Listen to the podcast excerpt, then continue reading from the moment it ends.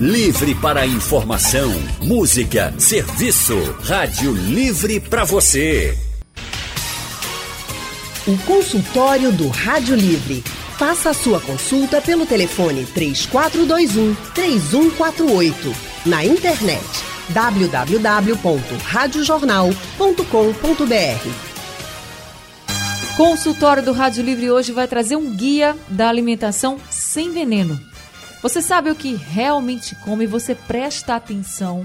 Hoje você vai aprender o que realmente é saudável na alimentação. E para nos orientar, convidamos duas nutricionistas. Uma delas é Gleice Araújo. Gleice é mestre em nutrição, especialista em nutrição clínica esportiva e também professora universitária.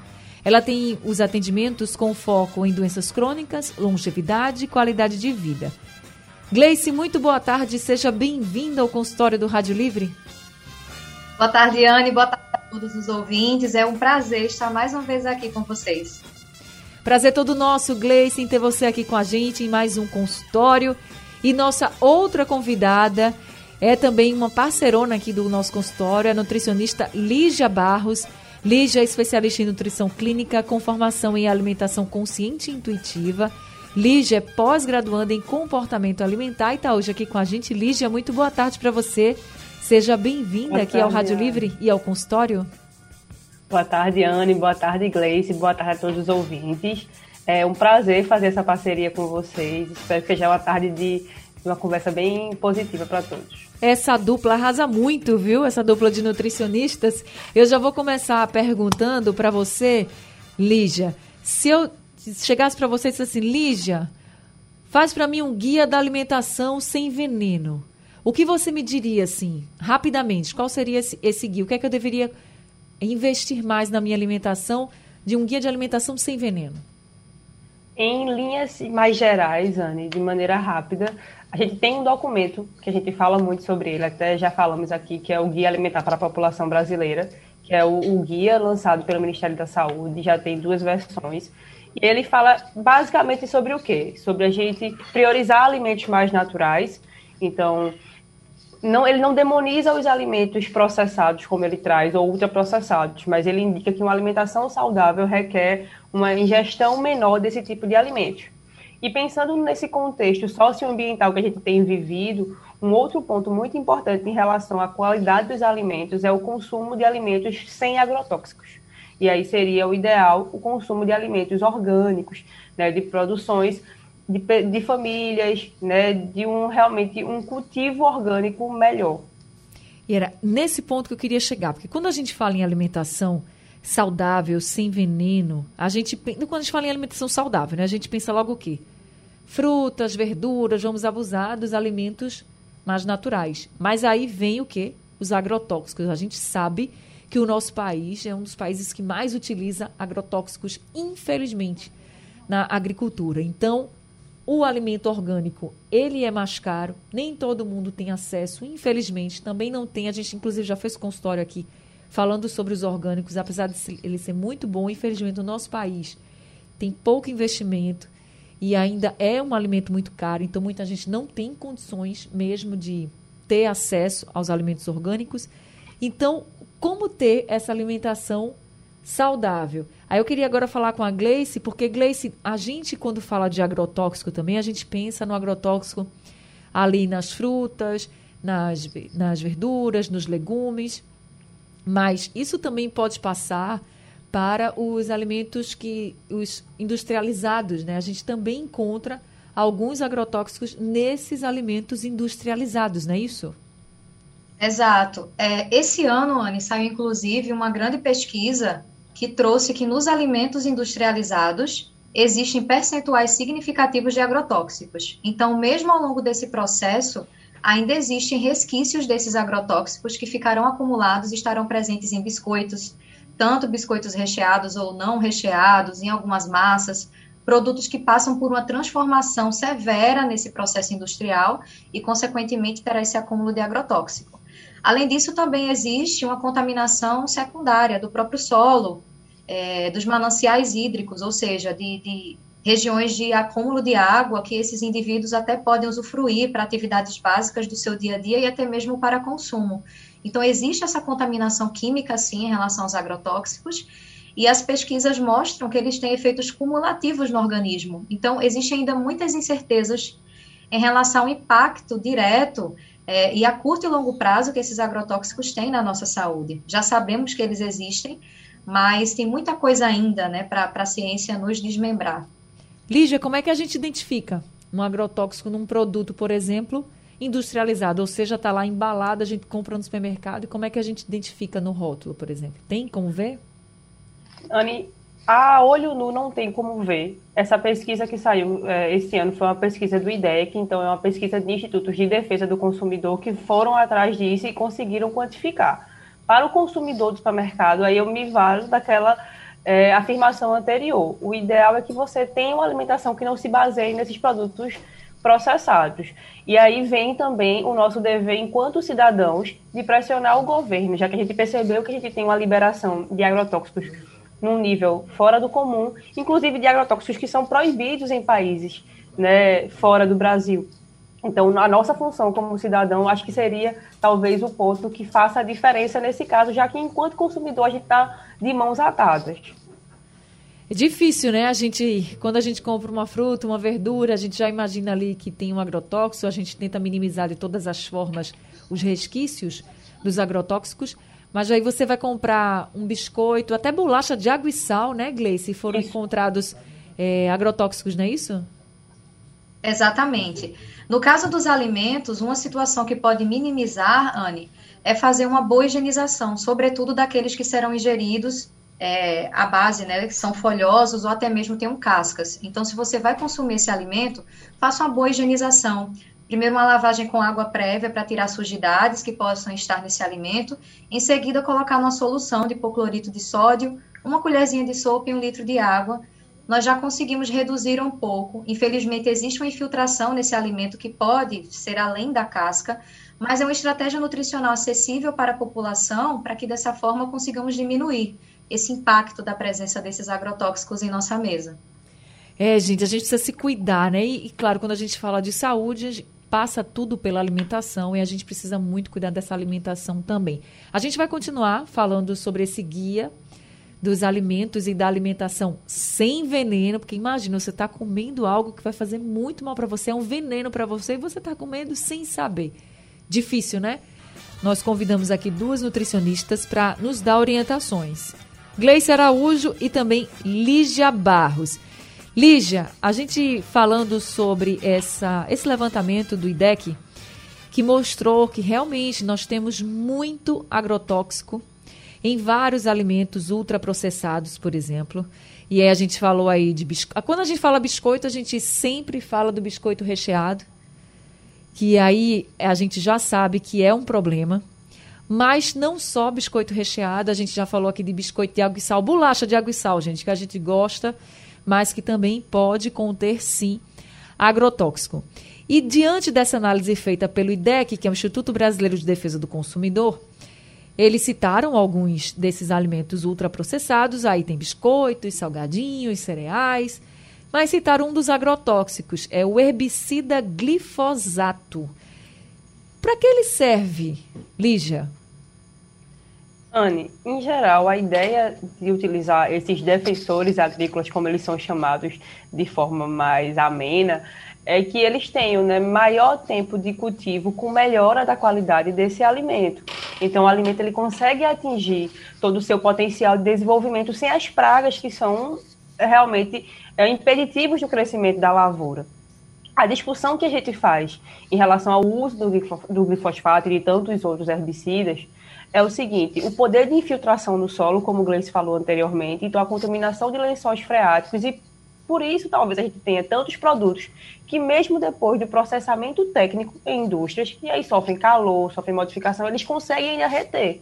Então, a ideia, assim, é, inicialmente, quando a gente começou a utilizar esses defensores agrícolas, a ideia era muito positiva, era realmente melhorar essa produção né, de vegetais, para que não tivessem pragas, para que tivesse né, uma oferta de um produto que chegasse com um, um visual melhor e qualidades melhores. Mas o que se percebeu ao longo do tempo é que o ônus gerado por esse uso é muito pior do que esse benefício que ele traz para a lavoura.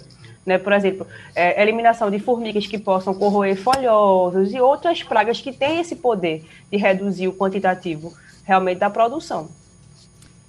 É muito difícil. Vocês ficam falando e a gente fica meio assustado, assim, né? Porque a gente. Não, vocês já falaram que não tem muito como saber o que você está comendo, por exemplo, num alimento ultraprocessado. A gente está falando de uma bolacha, por exemplo, que você pode estar comendo e ter um, um agrotóxico que você não tem como saber. Quando eles usam o agrotóxico Lígia ou Gleice, não sei se vocês podem me responder, mas esse agrotóxico ele fica quanto tempo nesse alimento? Porque, como você falou, ainda vai passar por um, um processo, ainda vai, vai ter tanto processo para chegar, por exemplo, numa bolacha, que a gente pensa, não, o que tinha aí já morreu. Não, não morreu, né? Não é bem assim, né? É.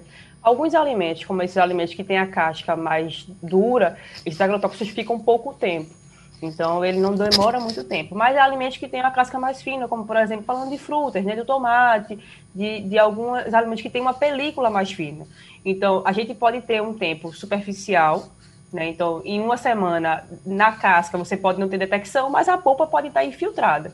E aí, vale reforçar é, outro, outros malefícios dos agrotóxicos. Então, a gente tem comunidades inteiras que sofrem com comorbidades, né, que perderam, inclusive, a qualidade do solo, porque uma das grandes questões em relação ao solo, e a gente está vendo, por exemplo, esse período que estamos vivendo muitas chuvas, é a diversificação.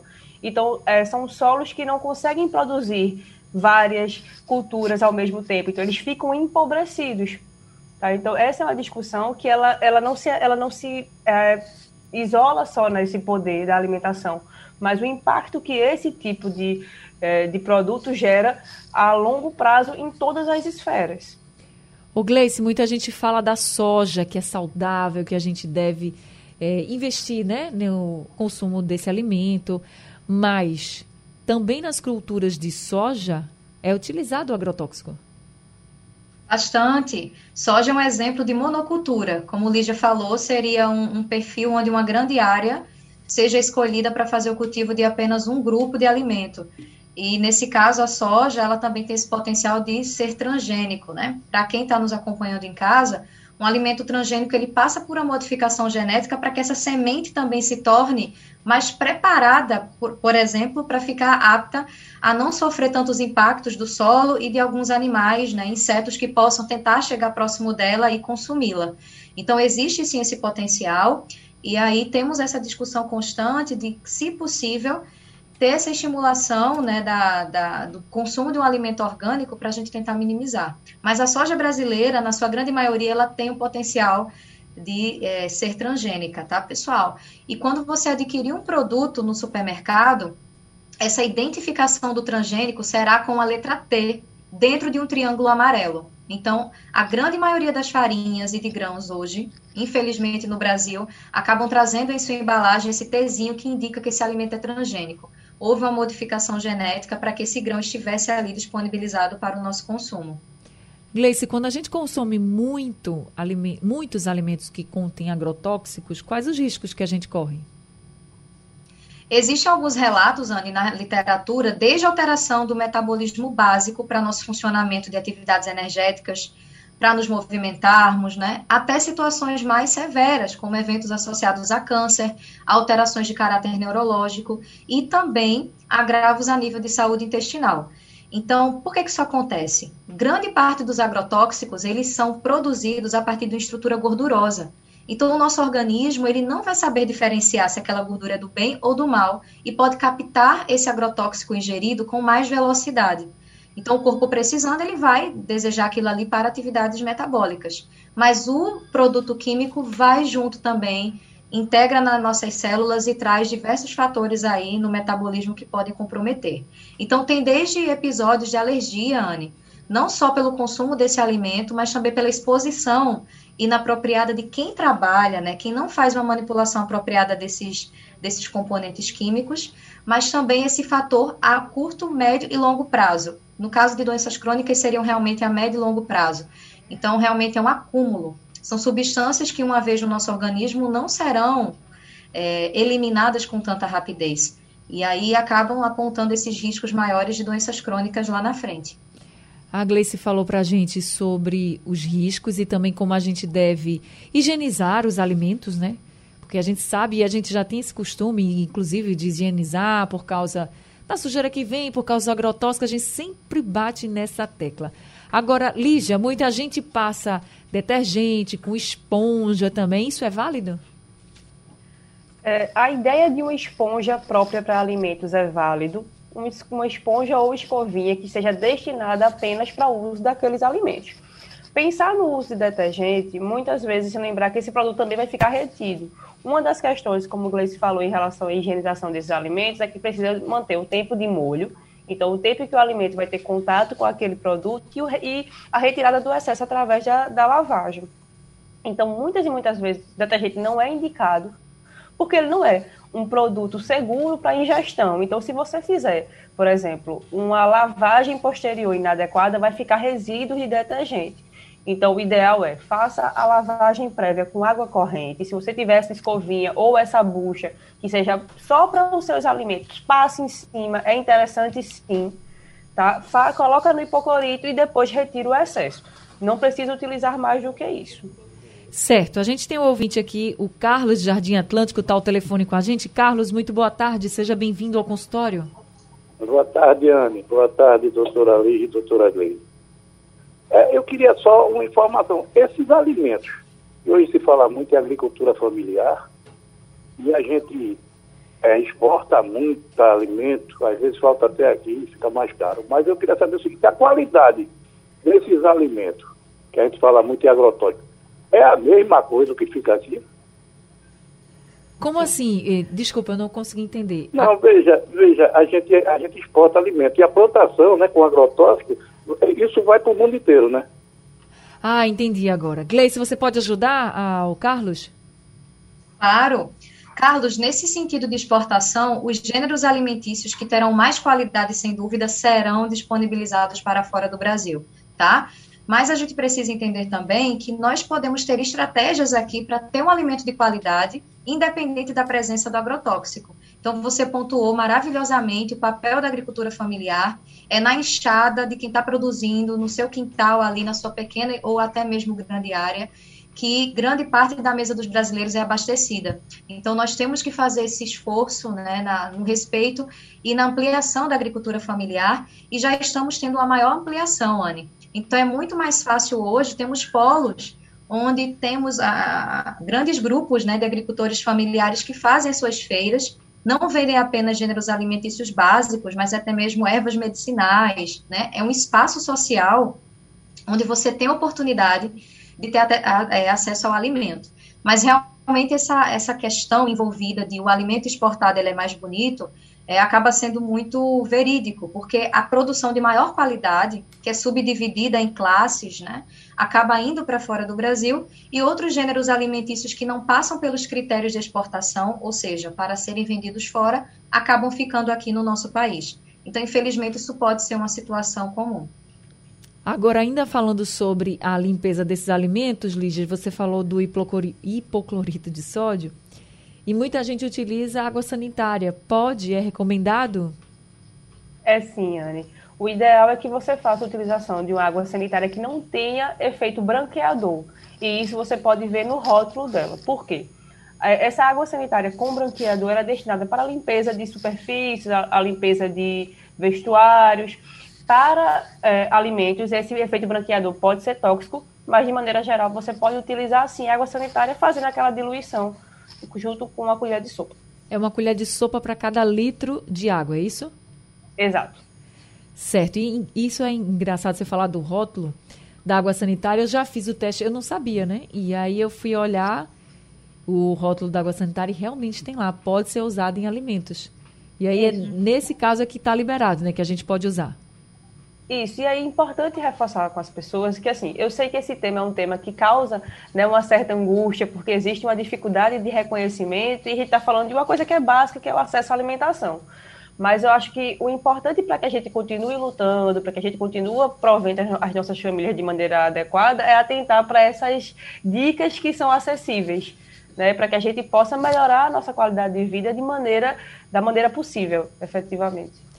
Agora, Gleice, com relação a essa análise do IDEC, é, a gente também, quando teve acesso né, ao, à análise, ao estudo, e, e aí alguns especialistas falaram da preocupação de muitos desses produtos que acabam contendo agrotóxicos terem apelos, por exemplo, ah, é, tem vitaminas, mais energia para você, e aquele produto pode ser ali que tenha. Tudo bem, pode até ter as vitaminas, pode ter mais vai dar mais energia para você, tem coisas boas, mas também está sendo embutido ali algo ruim. Então a gente também precisa ter cuidado quando o apelo é demais. Sem dúvida.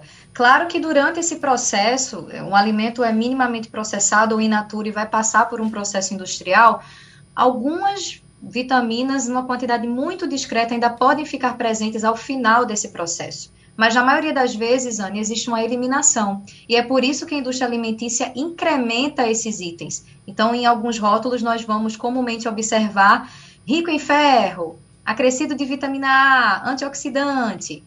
E aí, de fato, a gente consegue perceber que não há nada que substitua, Anne, o poder das vitaminas e dos minerais nos alimentos. A natureza ela é tão perfeita, ela é tão única, que quando nós temos vários nutrientes presentes, por exemplo, em uma fruta, em uma porção de fruta, eles acabam se integrando de uma maneira tão interessante que o próprio metabolismo absorve com mais qualidade, o corpo percebe que aquilo ali realmente é algo natural. E num alimento industrializado, não teremos os compostos bioativos, grandes quantidades de fibra que são essenciais para o nosso funcionamento.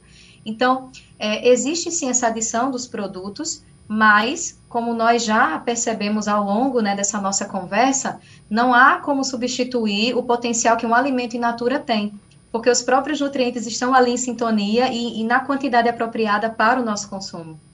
Agora tem uma pergunta aqui do Júnior, do Sancho, pelo nosso WhatsApp. Ele pergunta quanto tempo, Gleice, um produto ingerido com agrotóxico pode ficar no nosso organismo? Acho que o agrotóxico, né? Ficaria no organismo quanto tempo?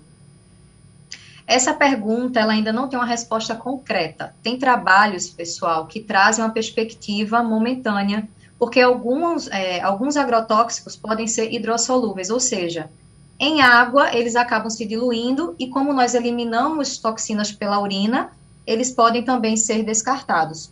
Porém, tem outros agrotóxicos em base gordurosa, como nós conversamos também. Então, o risco é que ele se acumule em membranas das nossas células, por exemplo. É uma visão muito mais reduzida né, desse efeito, mas é nas nossas células que tudo funciona, inclusive o ato de respirarmos, né, que nós estamos aqui realizando nesse momento.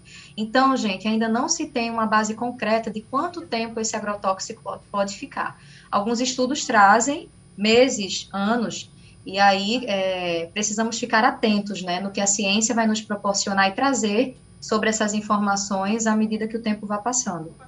E olha, gente, nessa, nessa análise que a gente está aqui falando, que é do IDEC, a gente tem aí também incluído refrigerante, que é outro, outro, outra bebida né, que você deve ficar de olho. As bebidas à base de soja, a gente falou aqui da soja, que também pode conter agrotóxico. Então, tudo que for mais natural é melhor.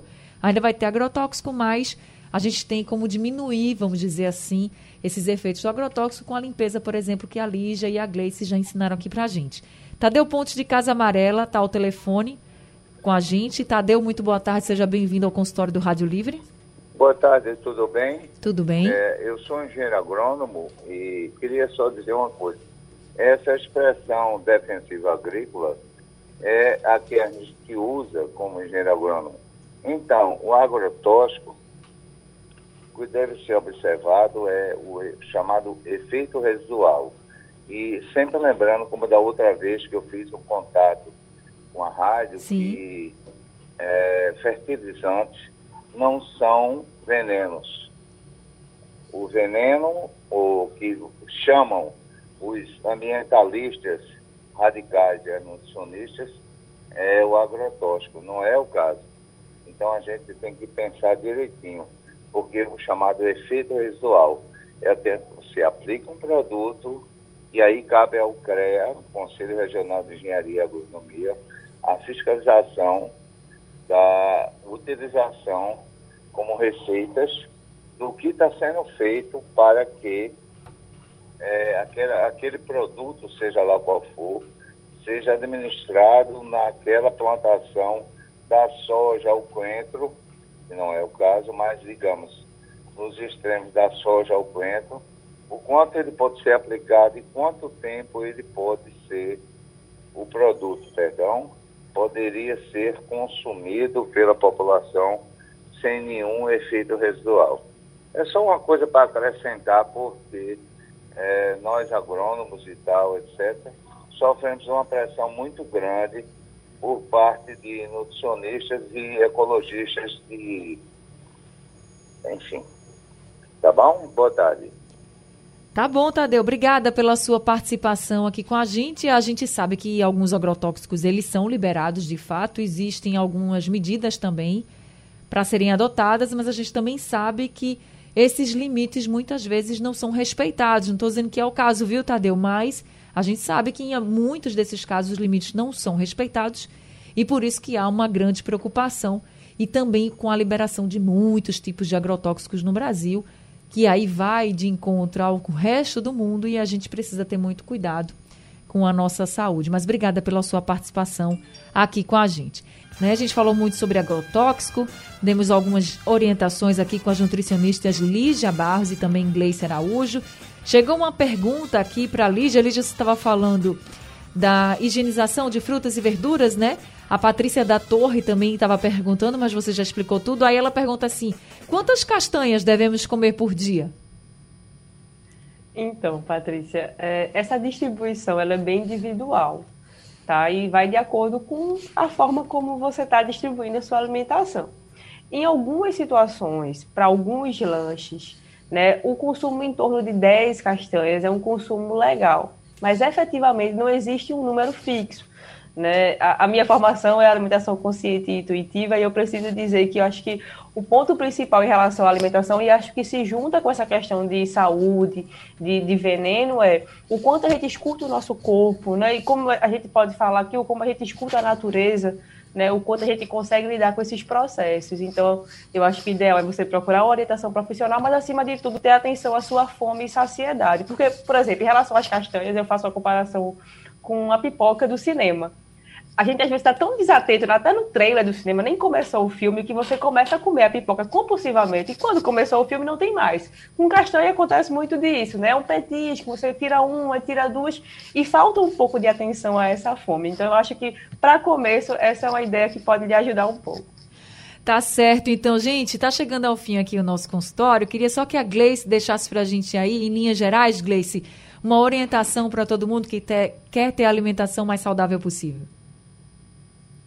Vamos lá, gente, uma alimentação saudável é construída todos os dias. Então, sempre que possível, procure do produtor rural esse consumo, planeje suas compras, porque assim também você evita o desperdício, você tem o um melhor controle desses alimentos em casa e, claro, tem equilíbrio. Associe o prazer a comer com a necessidade que esses alimentos vão te permitir de nutrientes, de vitaminas e minerais. Então, eu acredito que essa nossa conversa tenha trazido né, um impacto positivo para novas escolhas alimentares. E, claro, Anne, se a gente já faz esses pequenos gestos ao longo do dia, teremos ao final dele uma alimentação com menos veneno. Obrigada, viu, por mais essa tarde. Obrigada, Gleice, também a você por mais essa tarde, muita orientação. Gleice, deixa o contato aí para quem quiser entrar em contato com você. Vamos lá, meu Instagram, gente, é Gleice Araújo Nutri e o meu contato telefônico é o 9577-2409. 9577-2409. Muito obrigada, Anne, Lígia, ouvintes. Foi um prazer enorme. Prazer todo nosso, viu, Gleice? Até a próxima. Lígia, e você, quem quiser entrar em contato com você, como é que faz? Então, vocês podem entrar pelo Instagram, que é o arroba Lígia Barros Nutri. Pode falar lá pelo direct, a gente troca uma ideia. E é um prazer estar aqui. Obrigada, Gleice. Obrigada, Anne. Acho que é importante reforçar, minha gente, o caráter social da alimentação. A gente falou né, de, dessa discussão que é tão pertinente e o como a gente, como cidadão, pode fazer a diferença, além dos rótulos, né, é, escutando essas notícias sobre é, agrotóxicos que são liberados, como é que a gente pode ajudar a população que vem sofrendo com a alta dos preços dos alimentos, sabe? Então, para além do que é só saúde, pense que saúde é esse contexto amplo que envolve todas as áreas da nossa vida. É isso mesmo, viu, Lígia? Olha, muito obrigada por mais esse consultório. Também seja sempre muito bem-vinda aqui. Obrigada a todos os ouvintes. O consultório do Rádio Livre está chegando ao fim, mas amanhã tem mais e daqui a pouquinho o consultório está no site da Rádio Jornal, no aplicativo da Rádio Jornal, para você poder ouvir novamente, também compartilhar com os amigos e também é reprisado durante a madrugada. Gente, o Rádio Livre de hoje está ficando por aqui. A gente volta amanhã às duas horas da tarde. A produção é de Gabriela Bento. Trabalhos técnicos de Edilson Lima, Big Alves e Sandro Leite. No apoio Valmelo, no site da Rádio Jornal Isis Lima. E a direção de jornalismo é de Mônica Carvalho. Sugestão ou comentário sobre o programa que você acaba de ouvir, envie para o nosso WhatsApp 99147 8520.